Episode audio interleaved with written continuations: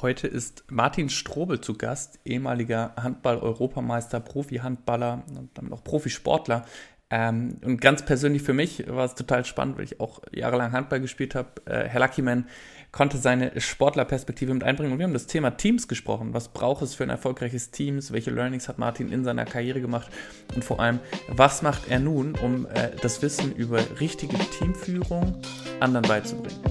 Kurze und knackige Mindset-Gelaber-Folge und in diesem Sinne viel Spaß mit Martin Stroh. Can't go to sleep no problems, wake me up in the morning, say what's up when I'm boring, never look for no parties, always look for someone like you, now I like you and you Jewel missing some ice cubes in a new kitchen, kiss you like me too, cause I do dishes and I never thought that Mit Daniel Luckyman und Luis Schulze.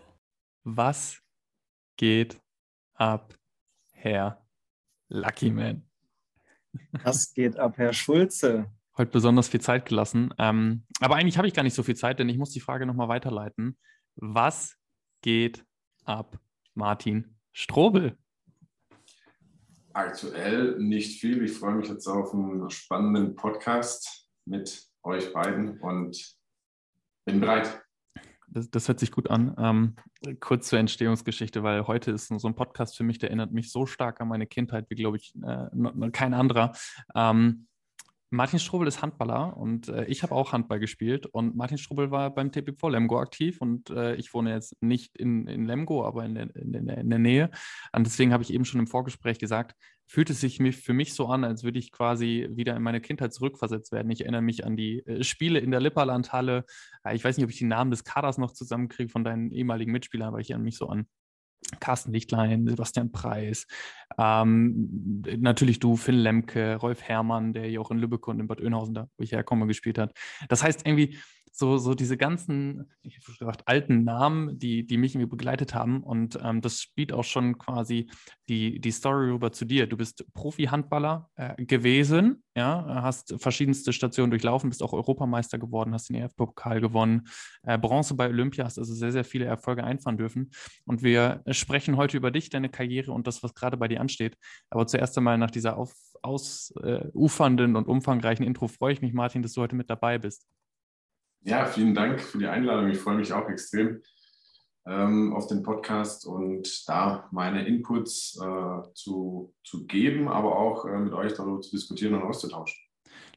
Hol mich mal äh, kurz ab. Ich meine, ich habe auch in, in meiner Jugend Handball gespielt. Du hast es auch getan und du hast dann den Schritt auch zum Profi gewagt. War das von dir schon immer so der gehegte Traum, den du verfolgt hast? Oder, oder kam das irgendwie, ich glaube, Michael Jordan sagt, er hat mit 15 Bas noch Baseball gespielt und dann ist Basketballprofi geworden. Äh, wie war das bei dir? Ähm, das war tatsächlich nicht so der direkte Plan. Also es war einfach, ich konnte mein Hobby so lange wie möglich ähm, ausüben und hatte da extrem viel Spaß. Und ich würde mal so tippen, erst so ab 13, 14, 15 hat man mal so gedacht, okay, das geht jetzt wirklich in eine Leistungsrichtung, wo dann die ganzen Sichtungslehrgänge und äh, Jugendnationalmannschaftseinladungen kamen etc. Aber selbst dort hat man noch nicht so gesagt, ja, mir, ähm, ich werde jetzt Profi, weil ich sage mal, das ist auch vielleicht auch kulturell bedingt. Ähm, wir Schwaben sind ja eh so ein bisschen bodenständiger unterwegs und äh, versuchen kleinere Brötchen in Anführungszeichen zu backen und möchten uns da manchmal auch zu klein halten, als wir eigentlich sind. Und deswegen war es mir auch immer wichtig, äh, natürlich einen guten Schulabschluss und mein, meinen Eltern natürlich auch zu haben. Aber darüber hinaus hat man erstmal gar nicht gedacht, weil ich sage mal, in unserem Umfeld unmittelbar gab es auch jetzt keine direkte Profimannschaft. Das war das nächste, war frisch auf Göppingen damals noch. Es hat sich dann zwar hier, äh, das war auch so ein bisschen glücklicher zusammen, äh, Zusammenkunft, äh, eine Möglichkeit aufgetan, zweite Bundesliga zu spielen. Und erst so Richtung 16, 17 hat man dann gedacht, okay, das wäre mal cool, in der ersten Bundesliga zu spielen. Welches Bild hattest du zu dem Zeitpunkt von einem Profi? War das so dieser äh, ja, dieser coole Gedanke, ich bin Leistungssportler, kann halt meinen Lebensunterhalt äh, verdienen und, und dieses, dieser wirklich gehegte Traum oder war es, so wie du es jetzt schilderst, wirklich, dass es mir passiert? Ja, also es war tatsächlich nicht so ein, so ein Plan oder so ein Traum. Ich habe natürlich auch sehr viele Spiele angeschaut. Und wenn du sagst, mit deiner Kindheit in Lemgo, habe ich schon auch immer die Spiele von Lemgo damals auf DSF noch angeschaut. mit mit Markus Bauer, Volker Zerbe und den ganzen Florian Kehrmann. Äh, Daniel Stefan, Flo Kehrmann etc. Das war ja. für mich natürlich dann auch nachher ein Highlight, mit denen zu arbeiten, zu trainieren, zu spielen, ähm, ja, äh, auch heute noch im Austausch zu sein. Also das äh, hat mich dann auch so beflügelt und tatsächlich hatte ich nie so eine richtige Vorstellung. Ich habe halt gedacht, hey cool, die, die spielen äh, Handball, die machen das, das ist ein geiler Sport und die die gehen ihrer Leidenschaft nach. Und so ähm, bin ich dem Ganzen auch äh, nachgegangen. Ja, ich hatte immer Lust zu gewinnen, das muss man schon sagen. Also ich war in der Jugend wahrscheinlich ein sehr schlechter Verlierer in allem, also in, in allem tatsächlich, mit vom, vom äh, Mensch ärgere dich nicht Spiel bis, äh, bis eben zum Spielfeld. Und aber hat sich dann auch ein bisschen gewandelt. Ich hätte, ich, hätte, ich hätte gesagt, also du brauchst ja so diesen gewissen Ehrgeiz und diese Disziplin, um den Weg dann auch, auch durchzugehen. Das kam bei dir dann ganz natürlich, weil es einfach deinem Naturell entsprochen hat oder, oder wurde es von außen auch auf dich dann projiziert? Also natürlich war es ähm, vom Naturell bedingt erstmal, aber ich hatte natürlich so ein bisschen meine Vorläufer vor mir. Also es gab äh, einen Spieler, der war älter, äh, der hat schon so ja, bestimmte Schritte vor mir gegangen, ähm, ist in die Auswahlmannschaften gekommen. Dem ist mein Bruder, mein älterer Bruder, nachgefolgt. Also ich hatte quasi immer direkt das Spiegelbild äh, bei mir zu Hause sitzen. Und der ist dann zum Sichtungslehrgang, der ist dann, hat dann den Verein gewechselt. Und ich dachte, halt, als jüngerer Bruder, hey, das ist cool, da war ich meistens mit dabei, ich möchte das auch erleben, möchte das auch erleben.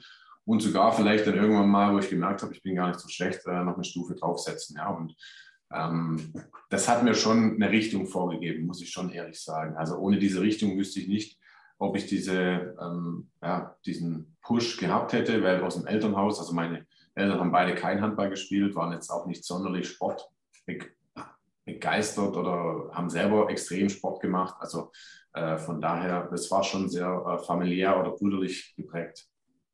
Und dann, Herr Luckyman zögert schon, dann will ich doch mal übergeben. Äh, ja, vielleicht auch mal so ein bisschen die Frage, wie, wie, hast du deine Jugend wahrgenommen, gerade vor dem Hintergrund, dass ja dann doch irgendwo alles sehr auf Leistung, auf Sport und so weiter ausgerichtet war. Mit 16, 17, wie du gerade gesagt hast, dann irgendwann auch den Traum mehr als Ziel formuliert hast, sagen wir es mal so.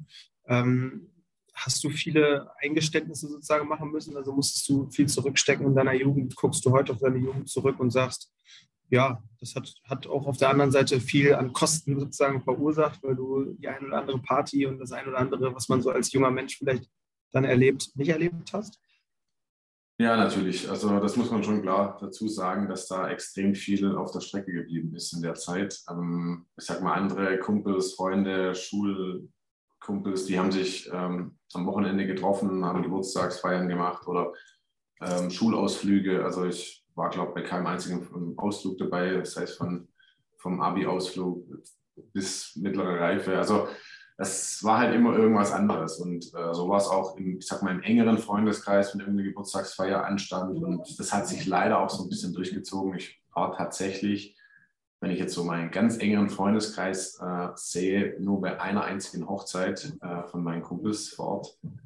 Ähm, und da auch nur einmal bis um 1 Uhr, weil ich am nächsten Tag ein Spiel hatte. Also das hat sich so natürlich durch das Leben irgendwie leider durchgezogen, aber ähm, man muss dazu sagen, es hat sich ja dann schon auch irgendwo gelohnt. Das war natürlich auf der einen Sicht muss man verzichten, man hat natürlich aber da auf der anderen Sicht ähm, einfach auch viele andere Themen erlebt und natürlich hat man mit, mit Mannschaft, Mannschaftssport auch mal eine Feier und äh, geht zusammen äh, durch die Straßen auf die Gasse, ja, aber ich konnte dadurch auch irgendwo die Welt bereisen, habe viele Orte gesehen und erlebt, äh, wo ich so wahrscheinlich jetzt nicht unbedingt direkt hingekommen wäre. Und ähm, da hat sich der Verzicht natürlich schon gelohnt. Ganz extrem ist mir das, ja, weil du es vorher angesprochen hast, ähm, Erfolge beim Europameisterschaftstitel tatsächlich, ähm, das mag man gar nicht so glauben, aber es war wirklich so in den Sinn gekommen, als wir dann diese Schale überreicht bekommen haben und dieser Goldregen darunter tröpfelt.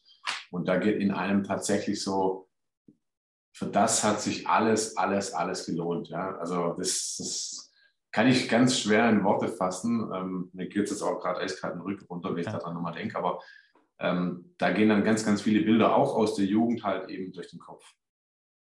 Vielleicht äh, ist das ein ganz guter Anknüpfungspunkt, auch über diesen Moment, über die Europameisterschaft zu sprechen. Deine Karriere im, im, im professionellen Bereich begann so 2005, wenn ich richtig recherchiert habe. Dann gab es erst Station bei Barling, dann bei Lemgo.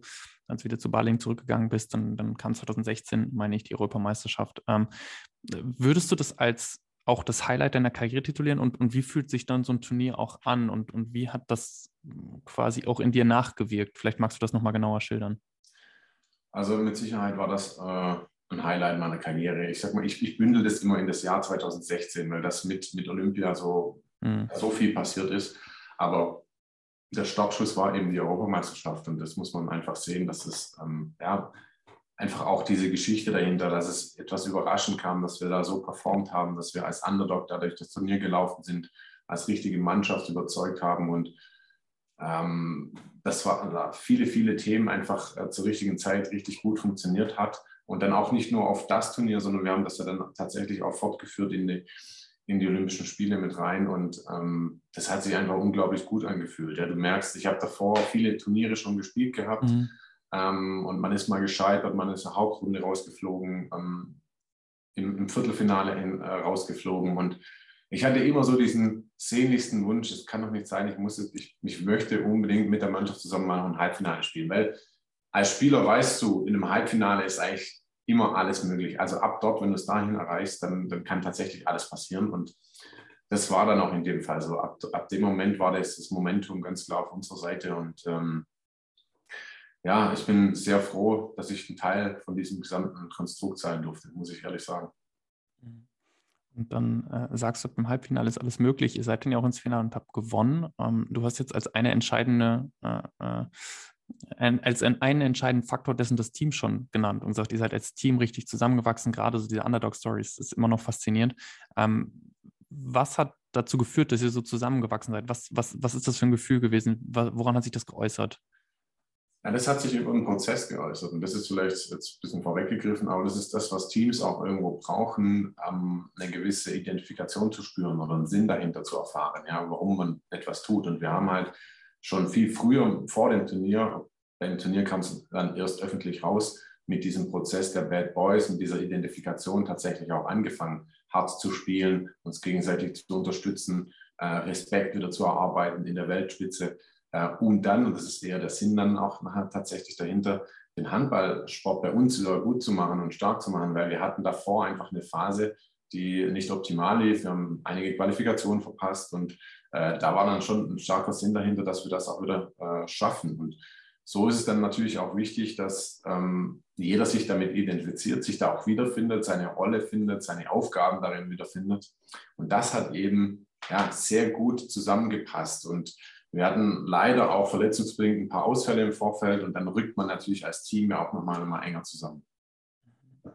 Welche Rolle hat in dem Kontext Dago Sigurdsson gespielt? Ähm, wie hat er das, das geschafft, dass ihr so als Team zusammengewachsen seid? Ja, der ganz entscheidende. Er hat das Ganze, ähm, sag mal, initiiert äh, mit von Beginn an, als er ähm, sein Amt damals 2014 angetreten ist und hat das Stück für Stück dahingehend aufgebaut und auf uns übertragen. Ja, jeder hat ja eine Dokumentation auf dem USB-Stick über diese Geschichte, die da damals in der NBA gelaufen ist, mit den Detroit Pistons äh, bekommen. Und wir haben uns das immer wieder vor Augen geführt, wie die agiert haben und was wir für uns übertragen können. Ja, und haben natürlich dann auch andere Ansätze gewählt. Er hat uns dann 2015 ähm, mal noch zu sich nach Island eingeladen in sein Hostel, also auch ganz was anderes, mal weg von dem, wie man sich äh, vorstellt und auch kennt. Ja, ähm, in Island, da war zu der Zeit, glaube ich, nur vier Stunden Tag. Also ähm, hatten dann einen schönen Abend, wo man äh, unterschiedliche Aufführungen in kleinen Gruppen machen musste. Romeo und Julia, die anderen haben Beyoncé tanzen müssen. Also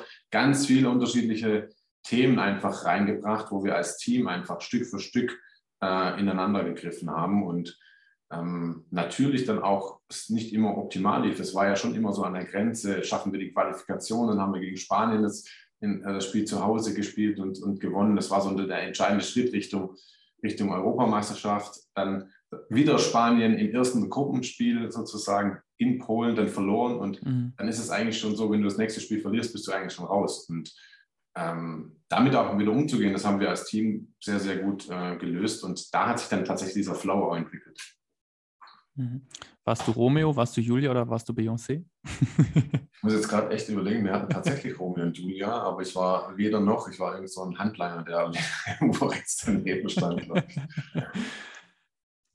ähm, ich finde gerade die Personalie von Dago Sigurdsson, deswegen habe ich auch eben so gefragt, so spannend, weil ich sage mal, den Vorgängern nach dem WM-Sieg 2000 2007, ja, 2007, ja. Ist, es, ist es ja nicht gelungen, diesen, diesen Spirit aufrechtzuerhalten. Und mich interessiert einfach, was quasi so fundamental anders gemacht wurde, dass mit dem gleichen Spielermaterial, mit den gleichen Spielern, mit dem gleichen Team eine so viel bessere, in Anführungsstrichen viel bessere Leistung erzielt werden konnte. Ähm, viele Faktoren und manchmal ist auch weniger mehr. Also wir hatten natürlich in der Phase, wo es nicht optimal lief, ähm, viele Themen probiert, äh, viele, ich sag mal, Trainingsmethodiken auch wahrscheinlich ausprobiert, ähm, athletischer Natur, ähm, taktischer Natur. Aber du musst ja wissen, die Spieler, die müssen sich wohlfühlen, um leistungsfähig zu sein. Und das, diese Atmosphäre hat er uns irgendwo gegeben und geschaffen, kombiniert natürlich auch, muss man sagen, mit mit guten jungen Spielern, denen er Vertrauen gegeben hat. Ja, wir hatten bei der Europameisterschaft äh, manche Spieler dabei, die tatsächlich erst ihr zweites oder drittes Länderspiel gemacht hatten. Äh, und das so eine Kombination mit ein, zwei Erfahrenen dabei, das hat halt dann überragend äh, funktioniert. Ja. Aber das musst du spüren. Das musst du spüren. Ich hatte dann ähm, im, im, weiteren Verlauf eine Verletzung erwischt und jetzt springen wir vielleicht auch nochmal auf das zweite Thema, was dich heute vor allem umgibt, drüber. Und zwar das Thema, wie, wie funktionieren eigentlich gut funktionierende Teams ähm, und was ist wirklich Teamwork? Und du hast dazu ein Buch geschrieben, das heißt Höhepunkt am Tiefpunkt. Ähm, vielleicht magst du einmal auf deinen Tiefpunkt eingehen und dann erläutern, wie du zu dem gekommen bist, was du heute tust. Ja, das war also gerade nach diesem Jahr 2016. Ich hatte, wie gesagt, von seit ich 13 bin wahrscheinlich äh, jedes Jahr Programm von Nationalmannschaften und irgendwann nach so einem Punkt hat man so ein Gefühl, okay, ich brauche mal eine Pause. Dann hatte ich nach 2016 mir eine, eine Auszeit gegönnt in der Nationalmannschaft, ähm, die dann so ungefähr zwei Jahre ging und da ist viel passiert. Äh, wir sind in der Zeit abgestiegen, also auch schon diese Welt der Extreme. Du stehst am, am sag mal im August, Ende, Anfang September noch auf dem olympischen Treppchen und ein halbes Jahr später ähm, strudelst du in so einen Abstieg und bist in der zweiten Bundesliga. Und da passiert natürlich extrem viel. Und äh, habe mich da dann aber trotzdem wieder reingekämpft. Und äh, dann kam aber tatsächlich nochmal die Anfrage für die Nationalmannschaft, für die Heimweltmeisterschaft 2019. Und das war so ein Punkt, wo wir vorher um Profitum gesprochen haben, um Traumleben, was ich tatsächlich in, in dem Jahr 2007 einfach für mich entdeckt habe, weil ich beim Finale 2007 in Köln in Publikum sozusagen stand und mhm. gesagt, genau das möchte ich mal erleben, in einer eigenen Heimhalle eine Weltmeisterschaft zu spielen, vor eigenem Publikum, das wäre sensationell. Und da war natürlich dann der, der Hook extrem, ähm, die Herausforderung als Zweitligaspieler anzugehen, ähm, nochmal das Team zu führen und zu lenken und ja, damit auch umzugehen, weil dann kam so die Welle der Kritik auf mich zu oder auf die Entscheidung zu, wie man sowas machen kann. Ähm, zwar erfahren, aber doch, ich sag mal, seit zwei Jahren nicht mehr international aktiv spielenden Spieler damit einzubinden. Und da ist natürlich ganz viel passiert. Ich habe mich aber extrem fokussiert auf meine Aufgabe, auf das, was wir vorhatten als Mannschaft. Und da knüpfe ich jetzt vielleicht auch schon an. Also das, was ich vorher schon gesagt habe, dieser Sinn, diese Identifikation, warum tun wir, was wir tun und in welche Richtung gehen wir gemeinsam, da steckt extrem viel drin. Plus dann im zweiten einfach so, mit wem tun wir das? Also ähm, mit welchen Personen? Ja, und ich war glücklich, dass ich da eine davon sein durfte. Dann folgen natürlich solche Sachen wie, weiß jeder seine Aufgabe, seine Rolle klar definiert. Ähm, wie sicher fühlt man sich tatsächlich in einem Team? Also bin ich bereit, ähm, alles zu sagen und darf ich in Anführungszeichen alles sagen oder werde ich dafür verurteilt? Oder, und das ist so, sagt man in der, ja, in der Wissenschaft oder ähm, psychologische Sicherheit, ähm, also Risiken einzugehen und dafür nicht abgestraft zu werden.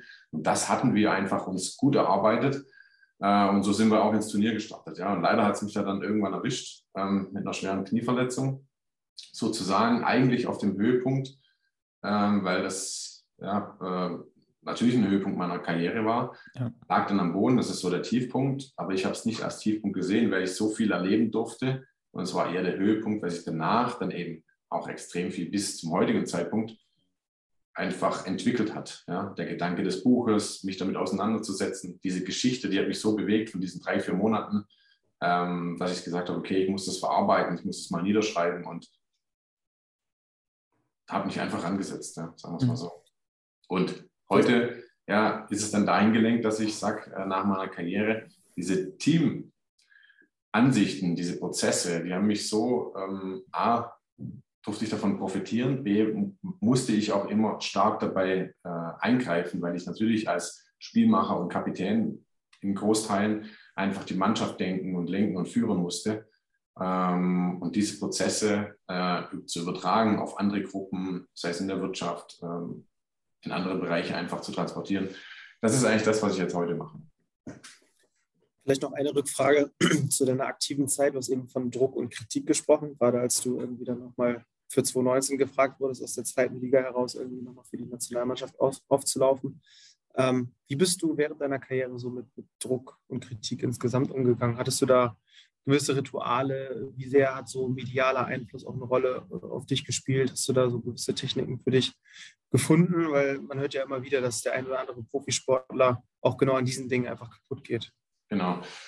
Ähm, ich muss sagen, ich habe mich, ich habe sehr früh ähm, mich mit bestimmten Themen auseinandergesetzt. Aber ich muss auch dazu sagen, dass ich immer sehr viel zunächst mal bei, mit mir selber ausgemacht habe. Und das war nach äh, rückblickend betrachtet nicht immer gut. Also ich war ein, ein, Spieler, der sehr perfektionistisch war in, in vielen Phasen seiner Karriere, was zum Teil natürlich auch gut ist, aber zum Teil natürlich dann auch dir extrem schadet. Und ähm, habe mir sehr viele Gedanken dazu gemacht. Erst als ich dann so ein bisschen dieses Thema auch mich stärker mit diesen mentalen Bereichen auseinandergesetzt habe, habe ich gemerkt, ich muss ein bisschen mehr locker lassen. Und zum Ende meiner Karriere habe ich tatsächlich auch mit, äh, mit einem externen Coach gearbeitet, ähm, um einfach mehr Offenheit für gewisse Themen zu haben und somit mehr Klarheit für meine Aufgaben und meine Strukturen zu haben. Und äh, das hat mir in der Phase extrem geholfen, weil wenn du alleine unterwegs bist, dann frisst du extrem viel rein. Die Familie ist natürlich immer als Auffangbecken da, aber will meistens ja eh auch meistens das Gute, was ja auch prinzipiell gut ist aber du kriegst keinen anderen Blick. Dir wird auch mal nicht richtig gesagt, hey, schau da mal drauf. Ja? Und ähm, so fängt man nicht an, richtig zu reflektieren. Deswegen ähm, finde ich es wichtig, als Tipp oder als Routine, was ich jetzt die letzten Jahre einfach mir angeeignet habe, mich öfters einfach hinzusetzen, aufzuschreiben, die Woche zu reflektieren, stärker in den Tag zu starten. Ähm, das kommt jetzt vielleicht Richtung Mindset-Gelaber wieder rüber, aber ähm, ich habe äh, schon stark gemerkt, dass viele Branchen, sei es jetzt die Sportbranche, weil was ist da Thema? Wir sind starke Handballer, wir, wir haben keine Schutzschilder und wir brauchen auch niemanden, der uns hilft. Aber innen drin sieht es manchmal ganz anders aus. Und so ist es in vielen anderen Bereichen auch. Äh, und da braucht man heutzutage manchmal einfach mal einen Nudge. Ja, gibt so ein schönes Buch, also zum Anstupsen sozusagen, ähm, der einen in die richtige Richtung lenkt vielleicht oder zumindest den Gedanken anstößt, der dass man selber drauf kommt. Ja. Und das äh, kann ich eben nur raten, dass man diejenigen, die einem etwas raten oder einen Tipp geben, nicht gleich abzuwehren, sondern einfach mal wirken lassen und darüber nachzudenken. Mhm. In dem äh, Zusammenhang, ich, ich springe jetzt noch auf das Teamthema, aber äh, mich interessiert dann auch nochmal primär, was macht so eigentlich das gute Team im Gegensatz zum schlechten Team aus? Wir haben eben schon Psychological Safety, ja. äh, so, so, heißt es, das hast du eben schon genannt. Welche weiteren Facetten konntest du ausmachen ähm, an deinem persönlichen Werdegang und siehst du vielleicht jetzt auch immer mit den Kunden oder mit den Projekten, die mhm. du so betreust? Was sind die größten Unterschiede? Ja, die größten Unterschiede ist, äh, also findet, weiß jeder seinen Beitrag im Team. Man muss ja zuerst mal so wie so ein Prozess von einem Ich zu einem Wir, ja. Und äh, da muss die Zielsetzung mit der, mit der eigenen Zielsetzung, mit der Zielsetzung der Gruppe übereinstimmen, ja. Und finde ich mich darin wieder, plus äh, erkenne ich auch meinen Beitrag. Solange ich diesen Beitrag nicht erkenne äh, und, oder mir auch wiedergespiegelt wird, des, desto weniger werde ich bereit sein, meine volle Einsatz, meine volle Leidenschaft, mein volle Leistungsvermögen da reinzusetzen. Und das sind schon mal ganz, ganz wichtige Bausteine, ich sag mal, zum, zum Beginn. Und das habe ich schon extrem erlebt, wenn einfach ähm, klar definiert war oder darüber gesprochen wurde, was haben wir eigentlich vor, in welche Richtung soll es gehen, was hast du in dem Kontext auch vor, ähm, dann kannst du diese Schritte auch gehen. Wie wenn einfach jetzt von außen gekommen wird und irgendwo hingeheftet wird, ja, das, das sind unsere Zahlen oder das, das ist unsere äh, Linie, wie wird es auch versprachlicht, ja, da habe ich jetzt auch in den letzten auch im, in Unternehmen oder in, mit der Zusammenarbeit viel erlebt. Also, dass ähm, man vielleicht auch über gewisse Wörter einfach mal nachdenken muss. Ja? Ein Beispiel aus dem Sport. Wir haben hier bei Balingen oftmals gegen den, also um den Klassenerhalt gespielt, aber oftmals war der Kontext immer, ja, unser Ziel ist es nicht abzusteigen.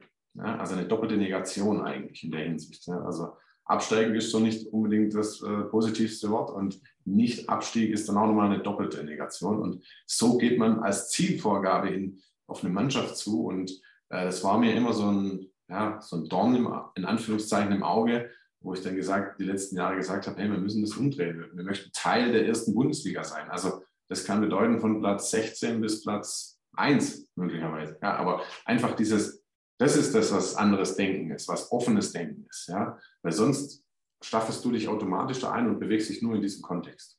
Mhm. Ich finde äh, find das total inspirierend, weil du durch das, was du machst und wie dein Werdegang ist, so diese Warum-Frage, finde ich, sehr, sehr gut erschlägst. Viele, gerade in unserem Alter, ich meine, viele Mitte 20, Ende 20-Jährige hören zu und das, das, ist immer im Raum diese Warum-Frage. Ja, also warum mache ich die Dinge, was ist mein Why, was sollte mhm. ich tun? Und ich finde deine Story einfach ein sehr schönes Beispiel daraus, dass man das Why gar nicht so richtig sucht, sondern eher findet, ähm, weil du das in der Vergangenheit so erlebt hast. Und ich nehme dich jetzt so wahr, als dass die ähm, deine berufliche, äh, deine sportliche Karriere dich so extrem geprägt hat, gerade im Bereich des Teams, dass du das jetzt einfach mitnimmst und diese Werte überträgst. Und ich finde das einfach total inspirierend gegenüber diesem, boah, wo kann ich jetzt gucken? Keine Ahnung, wo finde ich jetzt mein Why? Ja, also es kommt normalerweise, wenn du offen genug bist, irgendwo wirst du es erkennen.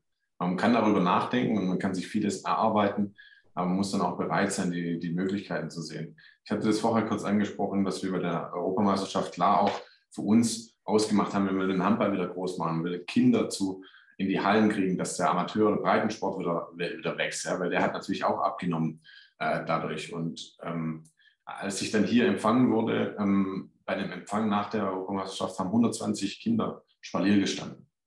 Ja, und dann kriegst du das bildhaft mit und du weißt, mhm. okay, das war ein Beitrag, den du geleistet hast. Klar, die waren schon im Verein, aber das schlägt sich unmittelbar nieder. Ja. Und das ist das, warum ich gesagt habe, das kommt. Und genau das habe ich mit meinem Team erreicht. Und für mich ist es so, bessere Teams machen eine bessere Welt, auch wenn es aktuell leider in vielen Bereichen nicht ganz so aussieht. Und trotzdem bin ich davon überzeugt, wenn wir es schaffen, äh, gemeinschaftlich äh, kleinere Schritte noch besser zu werden, äh, können wir, und das ist so mein größtes Anliegen natürlich für unsere Nachfahren, irgendwo äh, eine schöne ja, Atmosphäre äh, mhm. gestalten und ähm, ja, da einfach einen Beitrag dafür zu leisten. Ja, weil es, die Welt ist so komplex, dass alleine wird es schwierig. Vielleicht nochmal so eine Detailfrage. Du hast eben gerade gesagt, es ist ganz wichtig, dass jedes Individuum im Team irgendwie versteht, welche Rolle er, sie äh, in diesem Kontext spielt. Äh, bei mir auch ganz konkretes Beispiel, Landesliga-Fußballer kämpfen um den Klassenerhalt, habe ich jetzt gerade gelernt, mhm. nicht gegen den Abstieg. Und ähm, jetzt mal so die Frage, vielleicht auch gerade so für den semi-professionellen Kontext, sicherlich äh, hören auch viele zu, die einfach irgendwie leistungsmäßig, aber nicht unbedingt professionell Fußball oder Handball oder was auch immer spielen. Ähm, wie komme ich da hin? Also, das klingt erstmal schön zu sagen, alles klar, jeder muss seine Rolle innerhalb eines Teams irgendwie äh, verstehen und wahrnehmen. Kannst du uns da mal so einen kleinen Einblick geben? Wie komme ich da hin? Also, also hauptsächlich kommt man dahin, indem man, das ist so eine, eine Unterscheidung. Ich, also ich unterscheide gerne oder man unterscheidet, sagen wir mal so, auch in der Methodik und in der Wissenschaft gerne zu Aufgaben, also welche funktionelle Aufgabe habe ich im Team und welche Rolle, also sozial integrativ, mhm. welchen Charakter bringe ich ein. Ja, da kann man schon differenzieren, also zu sagen, okay, was ist meine Aufgabe auf dem Platz, in Anführungszeichen, also konkret, äh, oder wie kombiniere ich das auch mit meiner Rolle als Person. Und ähm, ich nehme jetzt mal mein Beispiel, ähm, dass, dass man einfach äh, viel darüber spricht. Also das ist einfach extrem wichtig, weil andere Leute, Trainer, Mitspieler, die spiegeln dir schon immer wieder, ähm, hey, tu mal das oder das und du bist für uns so und so wichtig. Und da sich dann mit auseinanderzusetzen und, die, und diese Stärken da einzubringen, das ist dann das, äh, worauf es ankommt. Es ist natürlich dann auch wichtig, dass die Personen das einem nicht nur sagen, sondern wenn man auch was gut gemacht hat, dann auch sagen, ja, genau das haben wir gemeint. Also, oder das war gut oder ähm, einfach in Anführungszeichen eine Bestätigung dafür bekommt, dass man auch das weiß, dass es genau in die Richtung geht. Also es ist so ganz oberflächlich jetzt betrachtet so ein Zwischenspiel. Ja, und ähm, ich hatte bei der Europameisterschaft ähm, genau vier Tore geworfen, als fast reiner Eingriffsspieler. Jetzt kann man sagen, meine Aufgabe war jetzt nicht gerade erfüllend, ja, aber ich hatte eine andere Rolle, denn ich musste meine Person charakterlich äh, als eher ruhigerer Typ aufs Spielfeld übertragen in die hektischen Phasen. Ja, und da habe ich das Spielbüro, Struktur reingebracht und die habe ich zu 100 Prozent erfüllt. Äh, und das hat aber auch geheißen, dass ich manchmal vielleicht gar nicht so viel gespielt habe. Aber im Vorfeld haben wir darüber gesprochen und dann habe ich sie akzeptiert. Also es ist schon immer ein Prozess, auch das gesamte äh, zu sehen und dann auch für sich dann damit auseinanderzusetzen und zu akzeptieren, ja, das ist mein Beitrag und der war heute gut. Also zu wissen, ich bin vielleicht nicht in der Lage, jetzt auf Sandballspiel betrachtet, immer 10, 12 Tore zu werfen, ähm, aber ich habe den entscheidenden Pass in einer ruhigen Phase gegeben und genau das war meine Rolle, meine Aufgabe in der Hinsicht. Vielleicht äh, das ist auch ein ganz schönes Statement für die Abschlussfrage. Ähm, du wirkst jetzt auch schon sehr reflektiert in Bezug auf deine Karriere, in Bezug auf das, was du heute tust und äh, hast sicherlich auch deine Rolle noch besser erkannt als vielleicht dann während deiner Karriere. Was sind so zwei, drei Sachen, die du für dich da angewendet hast, äh, um schneller an den Punkt zu kommen, zu erkennen, welche Rolle du spielst und, und, und ähm, welche Stärken du einbringen kannst in deinem Team? Also mir haben die letzten Jahre extrem viel geholfen, mich mit Menschen zu unterhalten, ähm, wo andere Themen erlebt haben, äh, mir Hinweise gegeben haben, auch aus anderen Be äh, Bereichen gekommen sind, weil man muss das sehen, als junges Talent, äh, wie es am Anfang ja der Fall war, brauchst du vielleicht dann, irgendwann will jeder alles von dir wissen oder, oder mhm. zumindest auch was haben ja, oder Interessen. Ja. Und da baust du wie so eine Art Schutzwall erstmal auf. Ja. Das ist gut, aber auch in, in aber auch nicht immer gut. Also kann auch schlecht sein, weil man verschließt sich. Das ist das, was ich vorher mal angesprochen habe. Man verschließt sich und macht sehr viel in sich selber aus und lässt wenig nah an sich ran. So, und erst in den letzten Jahren habe ich diesen Prozess auch mit, mit meiner Reflexion äh, stetig geöffnet sozusagen und dann auch in Gesprächen ähm, ja, Dinge aufgenommen, wahrgenommen, andere Sichtweisen kennengelernt. Ich habe natürlich auch extrem viel gelesen auf den ganzen Fahrten, wo wir im Bus unter, unterwegs waren und mir so andere Bilder in meinem Kopf kreiert, wo ich über vielleicht äh, nachdenken wollte. Ja, das ähm, hat nicht, ich habe nicht alles genommen, was mir jemand gesagt hat oder was ich irgendwo gelesen habe, aber so für mich das nachher ähm, passend ähm, und das ist immer noch ein Prozess, also mhm. äh, zu finden, ja. war schon mal ganz wichtig. Also mit anderen erfolgreichen Leuten oder zumindest die viel Erfahrung oder erfahren haben, selbst äh, zu sprechen, ist Sicherheit ein guter gutes Thema, um darüber einfach mal nachzudenken. Ja. Und dann aber trotzdem immer für sich auch manchmal die Zeit nehmen. Auch mal vielleicht fünf Minuten mal nichts tun. Weil ich ertappe mich leider oft auch selber immer noch heute. Ähm, man hängt am Bildschirm, man macht das, man ein Handy. Ja. Also wir sind so von Einflüssen geprägt. Ähm, und da ist so dieses mal weglegen und über die eigene Person, über das eigene Umfeld mal nachdenken extrem hilfreich. Mega. Wie ist die aktuelle Situation? Was möchte ich tun? Was tut mir gut? Was tut mir schlecht?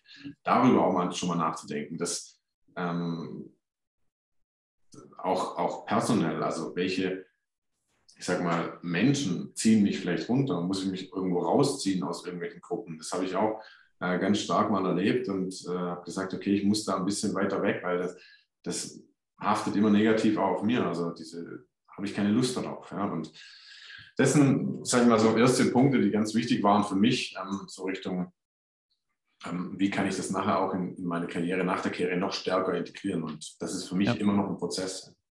Mega. Ich finde das ähm, einen sehr, sehr schönen Appell zum Abschluss des Podcasts und äh, definitiv etwas, wo wir ähm, alle äh, nochmal mehr Augenmerk drauflegen können im Alltag. Letzte Frage, aller, allerletzte Frage. Wie erreiche ich dich, wenn ich ein bisschen mehr davon erfahren möchte? Ja, wie erreichst du mich? Also du kannst mich natürlich in den sozialen Medien finden, ähm, auf LinkedIn, äh, auf Instagram, auf Facebook, ähm, meine Website, aber natürlich auch martinstrobel.de, eigentlich recht einfach, alles zusammengeschrieben. Da gibt es auch alle Informationen dazu. Auch das Buch kann man dort auch kaufen, wenn möglich mit Signatur, äh, wenn gewollt. Und ja, so erreicht man mich einfach. Mega. Dann äh, darf ich auf jeden Fall schon mal, Martin, dir äh, ganz, ganz herzlich Danke sagen für die Zeit und äh, all die Worte, die du uns heute dagelassen hast. Und ich freue mich auf die nächsten Kapitel, die jetzt noch so folgen und wie viele Teams du noch begleiten wirst. Ja, vielen Dank. Danke dir, Martin. Hat mich sehr gefreut, mit euch über das Thema zu labern. Danke dir, Martin. Alles klar.